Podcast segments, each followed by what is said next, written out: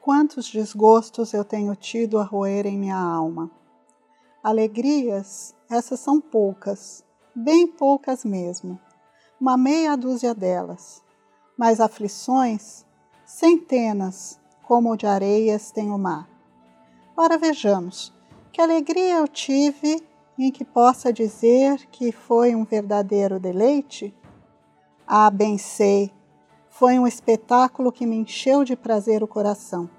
Aqueles cinco milhões que Cleão vomitou, que alegrão eu senti naquele momento. Muito admiro eu os juízes por causa dessa proeza. Um golpe de sorte para a Grécia.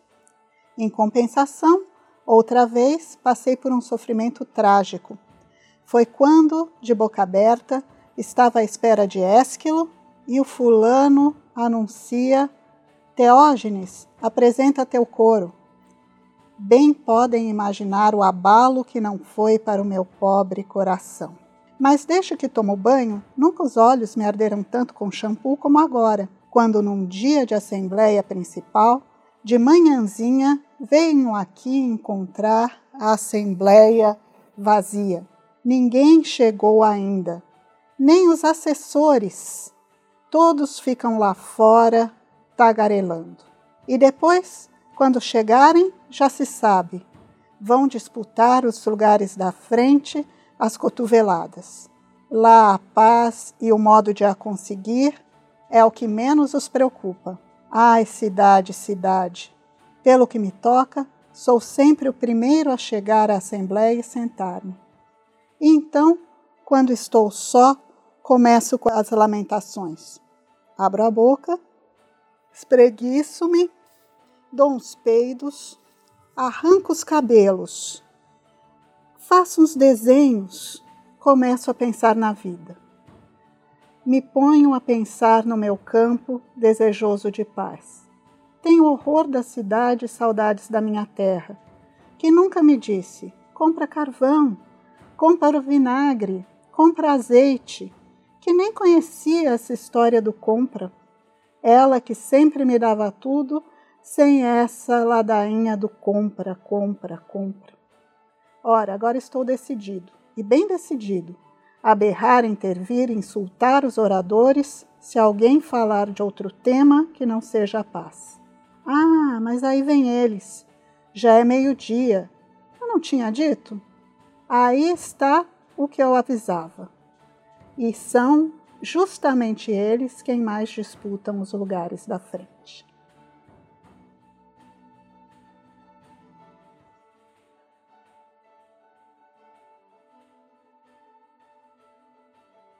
Olá, meu nome é Adriane da Silva Duarte, eu sou professora de Língua e Literatura Grega da USP e o que vocês acabaram de ouvir foi o monólogo de abertura que o personagem de Ceópolis faz na comédia Acarnenses de Aristófanes. Nesse programa eu vou falar do Aristófanes e da comédia grega antiga. De Ceópolis, um nome que pode ser traduzido como cidade justa ou cidadão justo, né, do adjetivo grego dikaios, justo, polis, cidade, esse nome é um nome, portanto, significativo, e a comédia antiga normalmente elegia para os seus personagens nomes que descreviam a sua natureza ou que antecipavam seu modo de ação, é um personagem camponês, como ouvimos no seu monólogo, saudoso da sua terra, do campo, que foi obrigado a mudar-se para a cidade em vista de uma vicissitude, de uma circunstância bastante concreta. A guerra que os atenienses é, travavam contra os espartanos e seus aliados. A notória Guerra do Peloponeso, que durou cerca de 30 anos no final do século V a.C.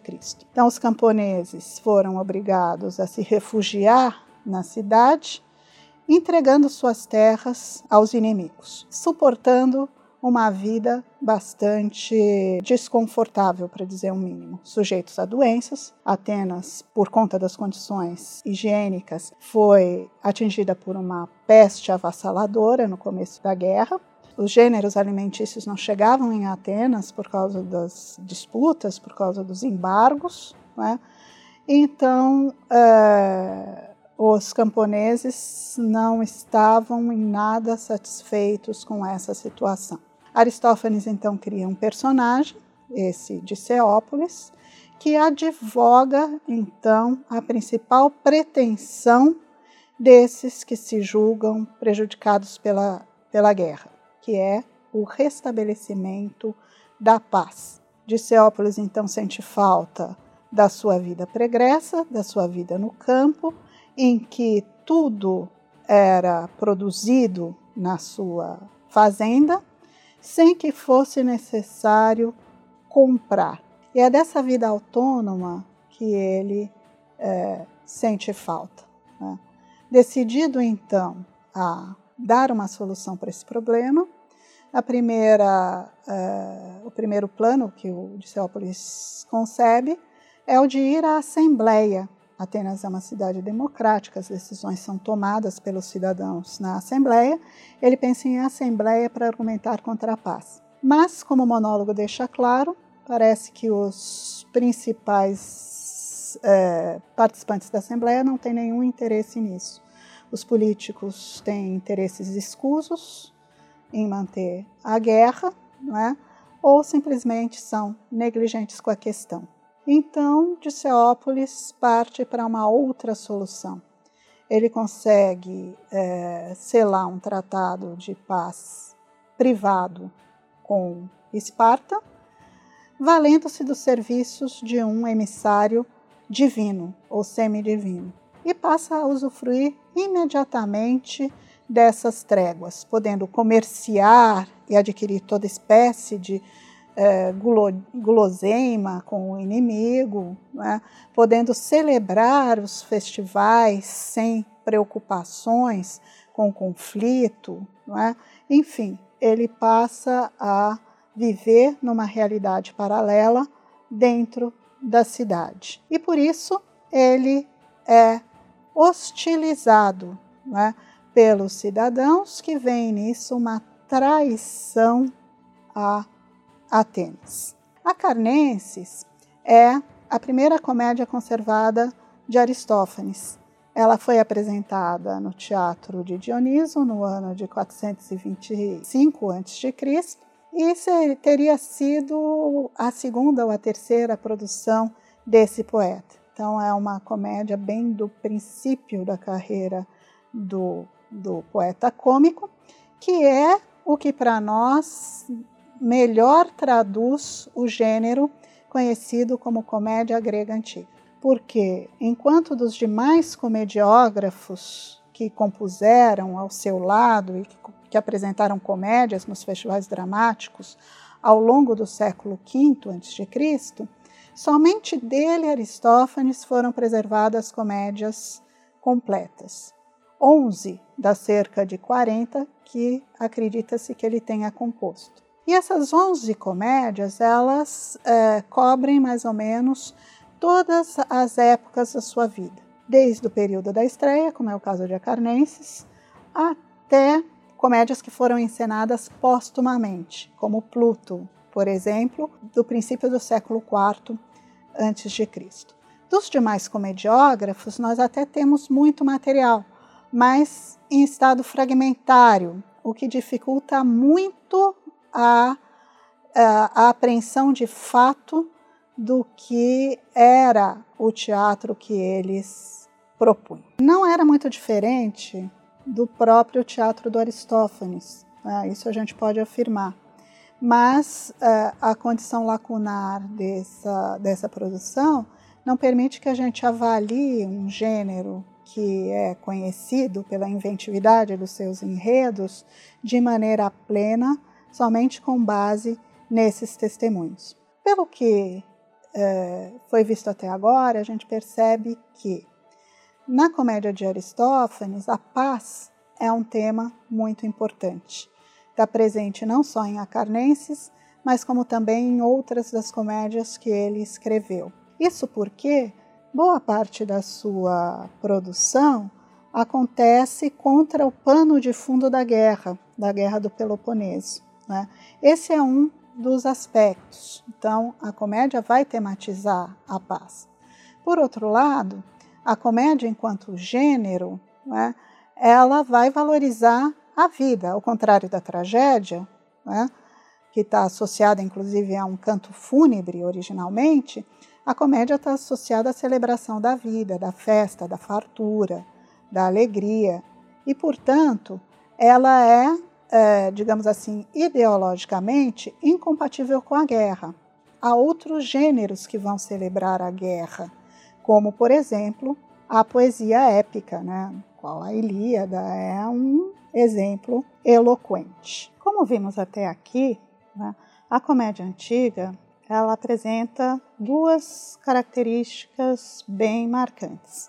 Em primeiro lugar, ela trata de temas que são ligados ao dia a dia da cidade, temas que são do cotidiano, e não trata do mito, como ocorre na épica ou na tragédia. E isso, então, leva os comediógrafos à necessidade de comporem seus próprios enredos, diferentemente dos tragediógrafos, que partem de uma história tradicional, dada num relato é, mítico. Alguns comediógrafos, como Antífanes, num fragmento bastante conhecido da, da sua comédia é, intitulada Poesia, século IV, apontam essa natureza da comédia como um fator que dificulta a sua composição. Porque aos tragediógrafos, quando um tragediógrafo vai tratar do mito de Édipo, imediatamente os espectadores já sabem tudo o que vai transcorrer. Quem é Édipo, com quem ele se casou, qual é o nome dos seus filhos, como a história vai acabar, que ele vai furar os olhos, que a Jocasta vai se é, suicidar, etc. Enquanto que um comediógrafo tem que é, fornecer elementos para que o, o público entenda a sua história, apresentar os personagens, dar nomes a esses personagens, conceber a ação, seu desenvolvimento, o seu desenlace, etc. Nesse sentido, se um tragediógrafo omite uma parte da, da, da ação, o seu trabalho é menos prejudicado do que o comediógrafo, porque o público tem condição de suprir essa lacuna. É claro, esse é um argumento interessado de um comediógrafo. Mas é interessante pensar que os próprios é, poetas cômicos já tinham consciência dessa diferença. A tragédia trata do mito e a comédia trata de enredos novos, baseados no dia a dia da cidade. A segunda característica marcante da comédia é o fato da comédia antiga, é o fato dela ser dita como comédia política. Né? Então, aí duas coisas. Primeiro, falei em comédia antiga. Por que essa ênfase? Porque existe uma comédia nova, lá no século IV a.C., cujo principal expoente é Menandro, e que tem por tema principal a vida doméstica, as intrigas familiares, que vai derivar lá na comédia latina de Plauto e Terêncio, a grosso modo, falando assim, de uma maneira bastante superficial.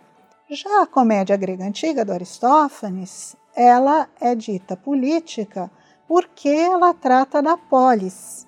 Né? Então, ela vai construir uma crítica à cidade às suas instituições e aos seus cidadãos proeminentes. Então, não raro, a comédia aristofânica vai pôr em cena figuras pertencentes ao mundo real, como o filósofo Sócrates, como o tragediógrafo Eurípides, Ésquilo, é? como os políticos Cleão, é? o general Lâmaco e outros que são feitos personagens dos seus poemas cômicos. Outro elemento característico da comédia grega antiga, mas não da nova, e que também se faz presente na tragédia, é o coro.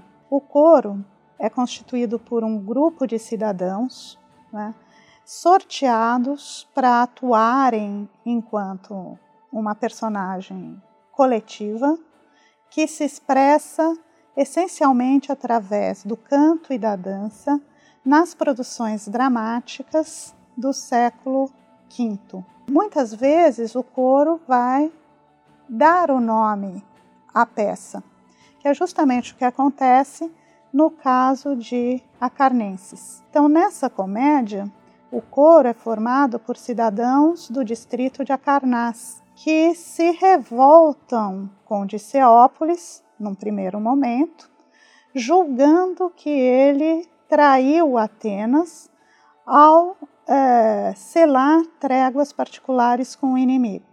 Então, eles passam imediatamente a atacá-lo, a persegui-lo, é, instituem um julgamento contra ele.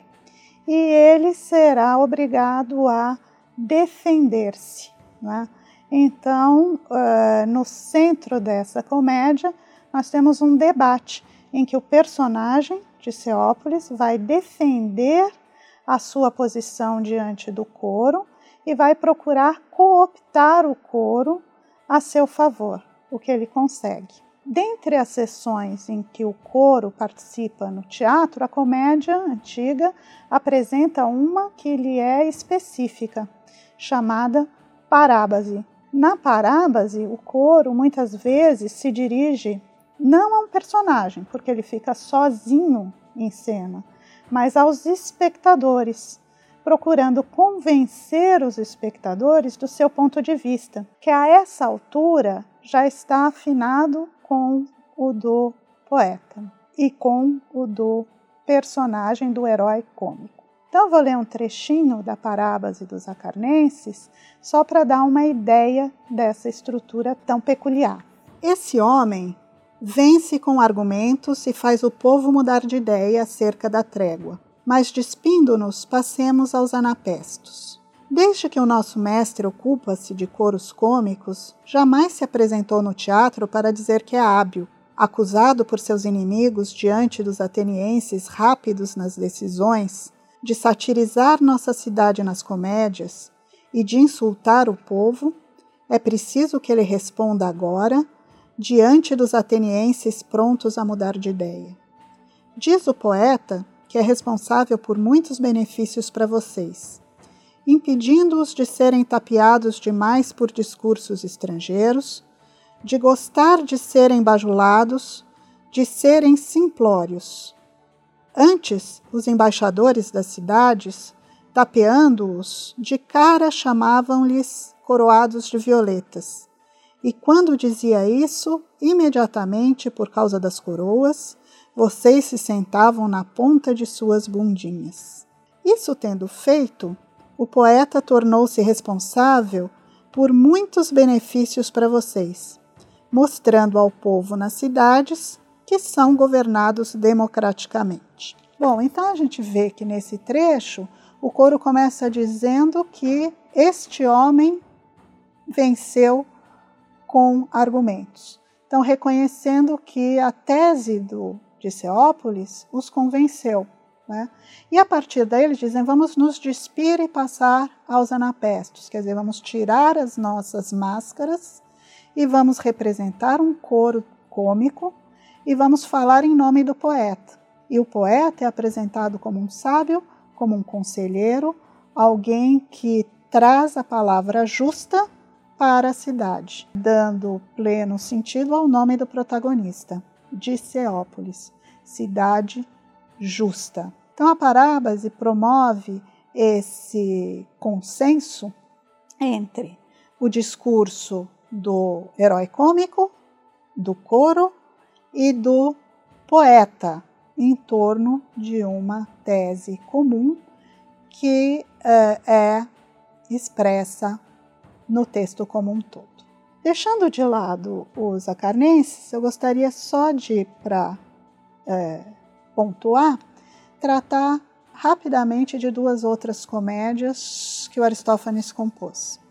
Em primeiro lugar, Lisístrata.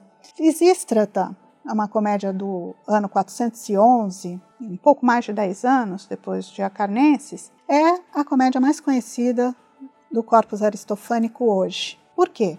Porque, num primeiro momento, ela trata de questões que são muito relevantes para a contemporaneidade. Lisístrata, a heroína dessa comédia, ela também busca a paz.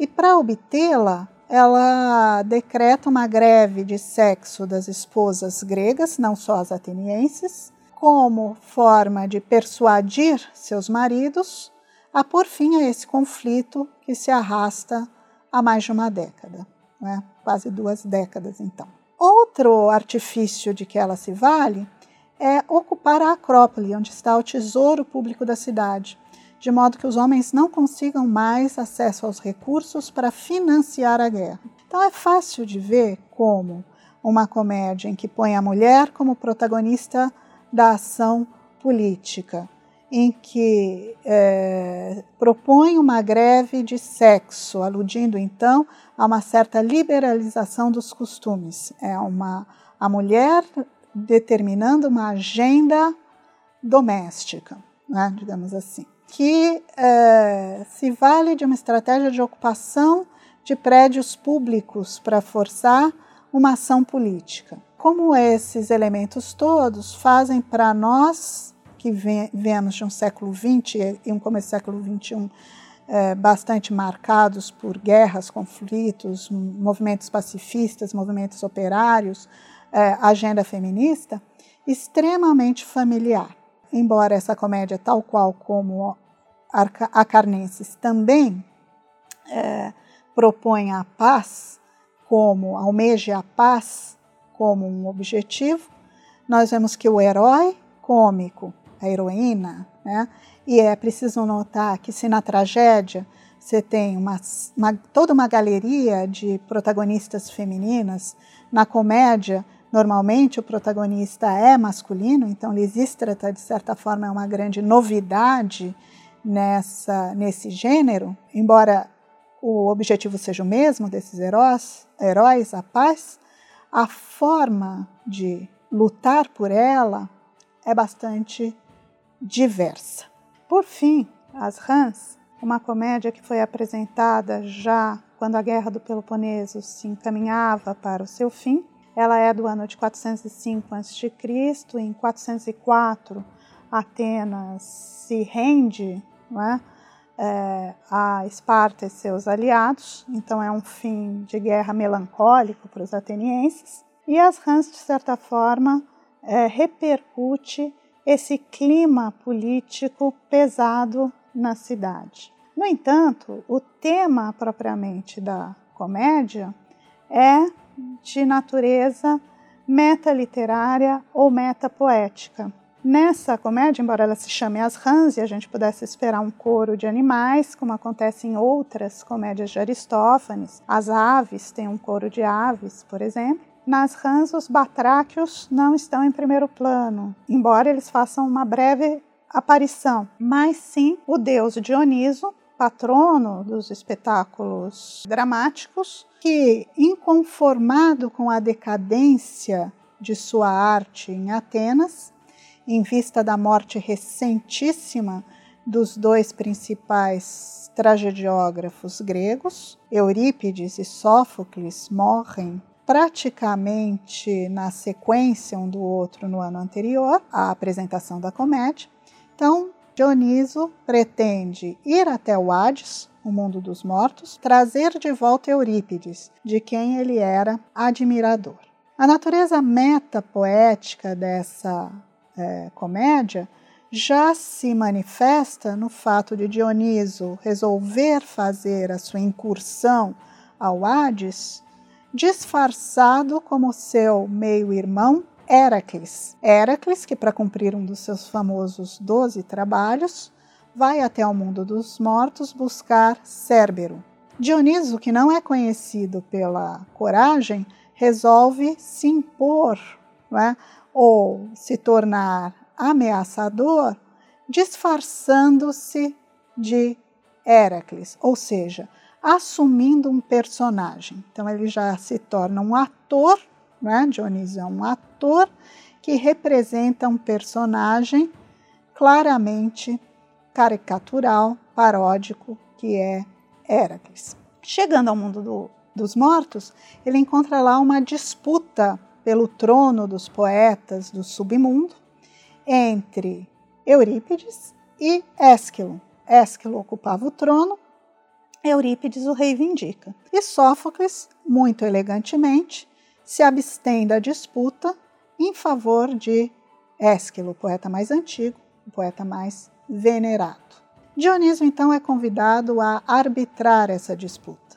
E as, os critérios de julgamento vão desde critérios métricos, de critérios de uh, inventividade poética, até critérios francamente absurdos e cômicos, como pesar os versos de cada poeta numa balança de queijos. Né? Os versos mais pesados venceriam a disputa. Mas o que é decisivo mesmo para resolver a questão é um conselho político que Dioniso pede que os poetas deem à cidade. Então, a política, mais uma vez, volta a ser um critério decisivo e o poeta, mais uma vez, é apresentado como conselheiro da cidade. Nesse momento de crise em Atenas, crise econômica, crise política, crise é, cultural, parece a Dioniso que Ésquilo dá a melhor resposta. E ao contrário do que anteriormente se previa, Dioniso volta a Atenas, trazendo consigo Ésquilo e não Eurípides. Pessoalmente, eu acredito que as razões estéticas pesam menos nesse julgamento, uma vez que o Aristófanes está muito próximo esteticamente do Eurípides, e tem um peso maior a questão do imaginário, uma vez que é, Eurípides ele é contemporâneo da decadência da cidade, da derrota da cidade na guerra, enquanto que Ésquilo representa Atenas gloriosa, Atenas que expulsou o invasor persa, né? a Atenas que remodelou a, o, seu, o seu centro histórico com os grandes templos que a, que a fazem até hoje conhecida. Então, uh, nessa comédia, né, uh, Aristófanes tenta, de certa maneira, mostrar aos atenienses que, apesar das adversidades, né, Atenas ainda tem potencial de reerguer-se, baseando-se então nas suas tradições. Mas também ele não deixa de dar uma estocada na tragédia, se todos os tragediógrafos estão mortos e é preciso ressuscitar algum, a comédia segue firme e forte, porque ele, Aristófanes, está a postos está compondo uma peça dessa magnitude, como é As Rãs. Então eu espero que a partir dessa breve apresentação vocês se animem a conhecer as comédias que o Aristófanes compôs. Obrigada. E aí, gostou da aula? Se quiser aprender mais, confira a sugestão de leitura na descrição deste episódio. Este podcast foi editado pelo Serviço de Comunicação Social da Faculdade de Filosofia, Letras e Ciências Humanas da Universidade de São Paulo.